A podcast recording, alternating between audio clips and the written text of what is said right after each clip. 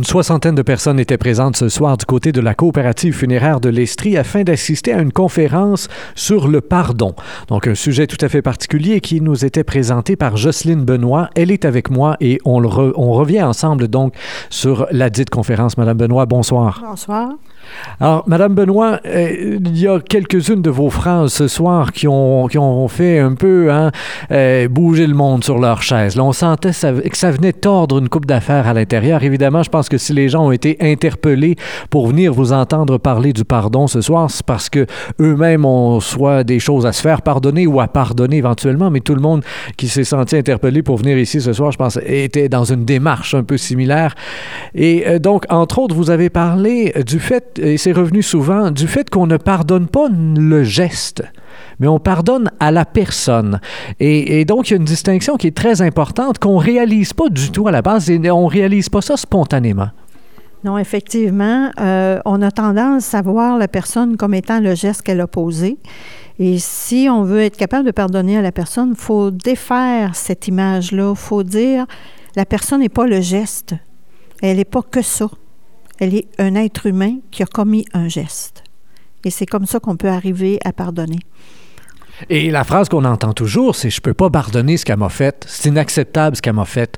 Or effectivement, on n'a pas à pardonner ce qu'elle nous a fait.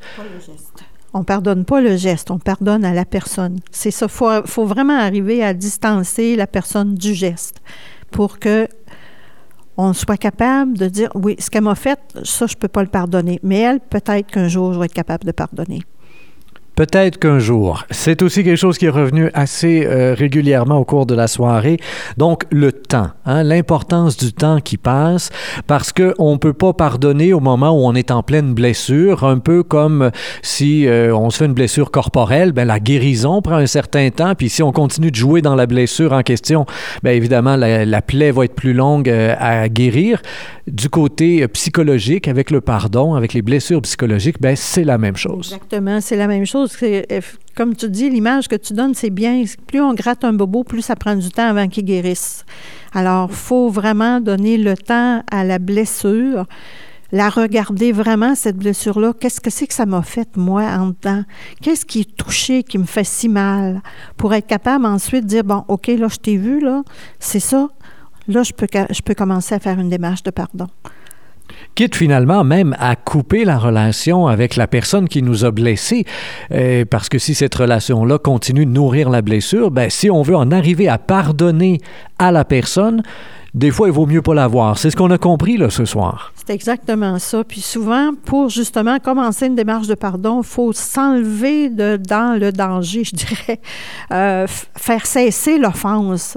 Donc, si la personne avec qui, euh, de qui j'ai été blessée euh, est toujours en contact avec moi puis qu'elle continue de me blesser, ben, je, je, dire, je peux pas faire de démarche de pardon tant et aussi longtemps que je vais être dans l'offense. Il faut que je me détache de cette offense-là, que je prenne une distance par rapport à l'offense. Mais ça m'empêche pas de la regarder pour être capable de vraiment, moi, me donner la chance de pardonner.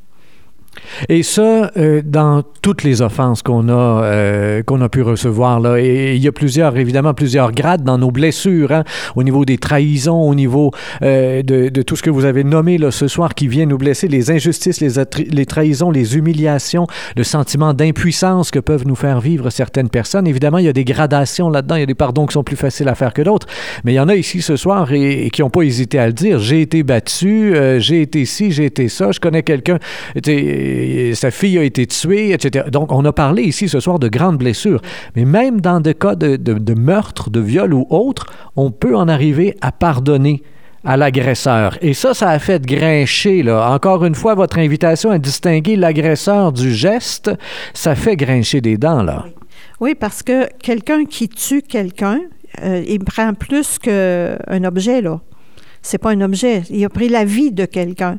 Donc, si c'est l'enfant d'une personne qui a été assassinée, euh, la, mère ou le père de cet enfant assassiné-là, il n'est pas prêt à pardonner. C'est une blessure directe dans son, dans son intégrité à lui comme parent. Je c'est son enfant, il a perdu un gros morceau de lui-même. Donc, il n'est pas capable de pardonner euh, tout de suite. Ce qu'il peut arriver à faire, c'est justement, s'il arrive à trouver un sens malgré tout à cette blessure-là, Qu'est-ce que ça m'apprend de moi? Qu'est-ce que ça fait? Qu'est-ce que je peux faire pour honorer la mémoire de ma fille ou de mon fils qui a été euh, tué ou agressé? Et à ce moment-là, ça se peut que si j'arrive à comprendre la personne qui a commis le geste, je vais pouvoir pardonner. Pas le geste, la personne. C'est toujours... Le geste reste impardonnable, mais la personne peut être pardonnée. Donc, quand on dit comprendre la personne, c'est une espèce de, euh, une grande distanciation face à soi, face à ses propres sentiments, émotions ou quoi que ce soit, et une compréhension, bon, du passé et, de tout ce que les avocats vont utiliser, entre autres, hein, dans leur euh, dans leur plaidoirie, là, pour essayer de diminuer la responsabilité de la personne. Elle a eu une enfance difficile et c'est ça, mais, mais ce sont souvent des choses qui sont vraies, et on sait souvent que, que, que les grands euh, les grands agresseurs de notre société ont souvent été agressés eux-mêmes dans leur enfance. Alors, d'en arriver à le comprendre et à l'admettre, et c'est ce que vous avez souligné à quelques reprises ce soir, c'est ce qui va faire en sorte que, éventuellement, on peut pardonner à la personne. Si moi, j'arrive à comprendre que de temps en temps, je peux être agresseur envers moi ou envers quelqu'un de proche, euh, je peux avoir des colères, je peux avoir des rages, puis je peux avoir envie de frapper, ben je peux comprendre que ça peut arriver à quelqu'un d'autre aussi. Si je comprends que j'ai été agressée jeune, comme enfant, et que ça m'a amené à devenir euh, enragé ou euh, colérique, je peux comprendre que quelqu'un d'autre peut être comme ça aussi. Donc, c'est pas nécessairement parce que je suis comme ça que je vais devenir un agresseur, mais ça peut expliquer. Ça, ça peut pas excuser, mais ça peut expliquer la personne qui devient agresseur. S'il a eu une enfance difficile, s'il a été malmené par un parent, par un professeur ou une personne en qui il avait confiance. Parce que c'est souvent le problème, il vient de là. C'est une personne de confiance qui m'a blessé. C'est ça qui fait si mal. Et avant d'en arriver là, avant d'en arriver au pardon à l'autre, euh, vous l'avez bien expliqué, il y a toute une démarche et, qui nécessite plusieurs étapes avant. Euh, vous vous êtes basé là-dessus, entre autres, sur les enseignements de Jean de Montbourquette, euh, prêtre, psychologue bien connu, qui a beaucoup réfléchi sur le deuil, le pardon, et etc. bon, quelques étapes rapidement. Reconnaître la blessure. Déjà, il y a des gens qui, vivent dans le déni de la blessure très longtemps.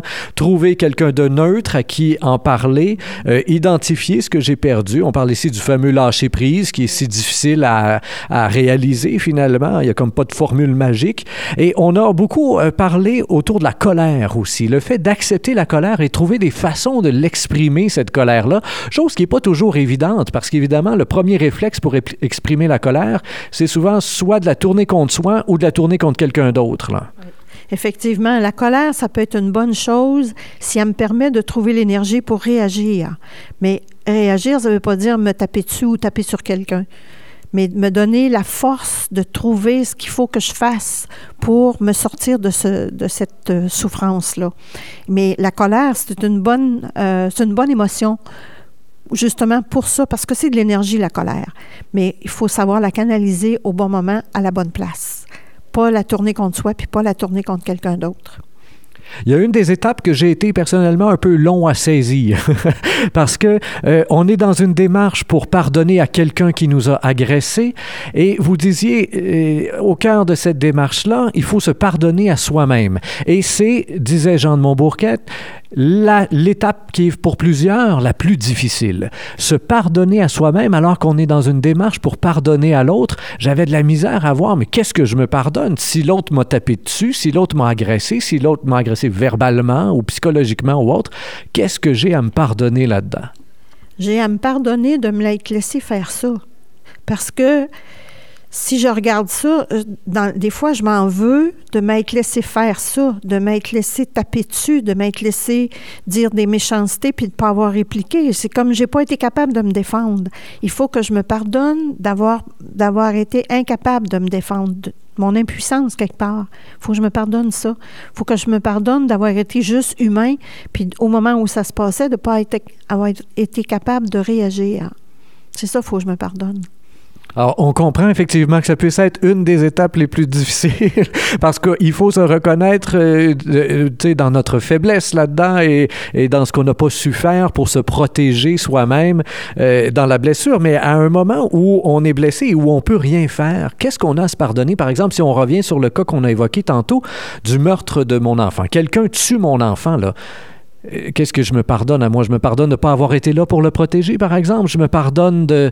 Mais, mais s'il marchait pour aller à l'école, puis qu'il marchait tous les jours pour aller à l'école, et tout à coup, il se fait frapper par un chauffeur ou juste par quelqu'un qui était inattentif, c'est un accident. Mais, mais qu'est-ce que j'ai à me pardonner là, dans cette démarche-là? On, on, dirait que c'est plus difficile parce que j'étais vraiment non responsable. J'étais pas responsable, mais je peux m'en vouloir de ne pas avoir été là pareil. C'est ça que j'ai à me pardonner. Je ne peux pas être partout en même temps, mais quand il arrive quelque chose qui fait mal à mon enfant ou à ma famille, je m'en veux de ne pas avoir été capable de les protéger. Donc, il faut que je me pardonne de ne pas être capable d'être partout finalement, d'être juste où j'avais à être. Mais on, est dans l'impuissance et c'est ça qu'il faut arriver à se pardonner.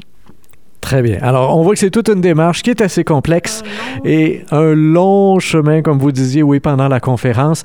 Euh, et pour les gens, pour les auditeurs qui voudraient aller plus loin, vous aviez ici apporté quelques livres, un ou deux titres là, qui, selon vous, euh, pourraient euh, aider quiconque là, à, à cheminer là-dedans, à approfondir le sujet et éventuellement en arriver lui-même à, à, pardonner quelque chose qu'il porte depuis longtemps, par exemple?